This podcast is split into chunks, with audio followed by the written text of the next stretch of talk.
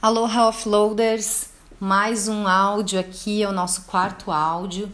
E hoje eu vou falar da terceira e última lei fundamental da mudança. Lembrando que essas leis são princípios que devem estar presentes toda vez que a gente decidir que a gente quer promover uma mudança no nosso comportamento, na nossa vida.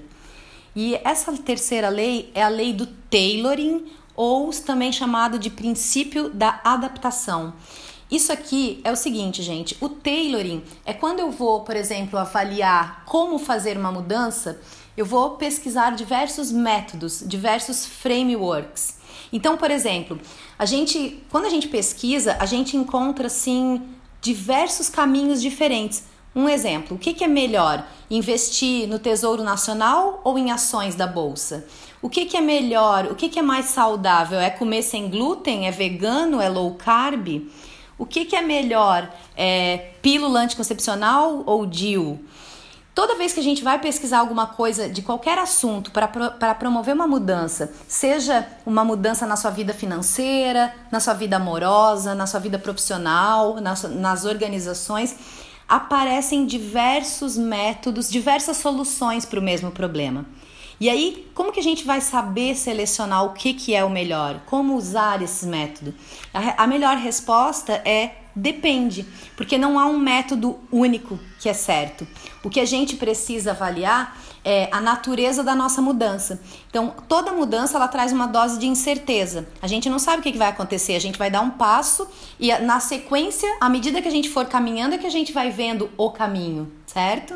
Então, é, eu posso selecionar um método aqui ou outro ali, mas eu devo fazer um tailoring dele, eu devo adaptá-lo à minha realidade para dar passos do tamanho da minha perna.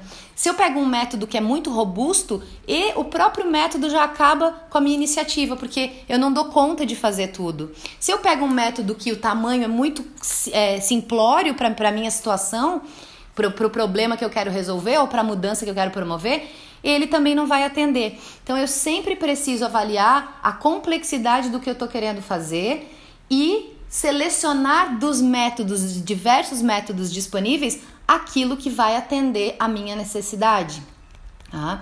Então, o tailoring é isso: é a gente pegar essas pesquisas, pegar todos esses estudos, esses frameworks desenhados que foram, né, todo conhecimento empírico, não só o teórico, mas o empírico, experiências práticas que outros profissionais já tiveram, e a gente vai adaptar esse método para nós.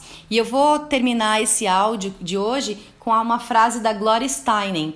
Se o sapato não nos serve, nós devemos trocar os pés? Não, né? A gente não troca o nosso pé, a gente troca o sapato, ou seja, a gente adapta o método e não nos adaptamos. Então, o tailoring é isso, tá? Ele é um princípio que eu retirei do Prince 2, que é um, uma best practice, um conjunto de melhores práticas para gestão de projetos que foi criado na Inglaterra, certo? Tem uma outra frase que eu gosto muito também, que é, eu acho que eu li essa frase na internet, então eu não sei quem que é o autor. É, há que se tomar cuidado com fórmulas mágicas e afirmações sem fundamentação, para não transformar verdades relativas em mentiras absolutas. O que eu estou querendo dizer é que no processo de mudança comportamental, quando você pesquisa, você vai encontrar muitas coisas desse, do seguinte tipo: 20 dias para mudar a sua vida, 5 passos para, sei lá, ou dependendo do que for a mudança, você vai encontrar de tudo. 5 passos para vencer na vida. Quatro ações que você precisa fazer para ficar rico até o final do ano. 27 dias para encontrar o amor. E isso é uma fórmula mágica e é obviamente que não vai funcionar, porque se houvesse a fórmula mágica, já estava todo mundo fazendo, usando, já estava de domínio público.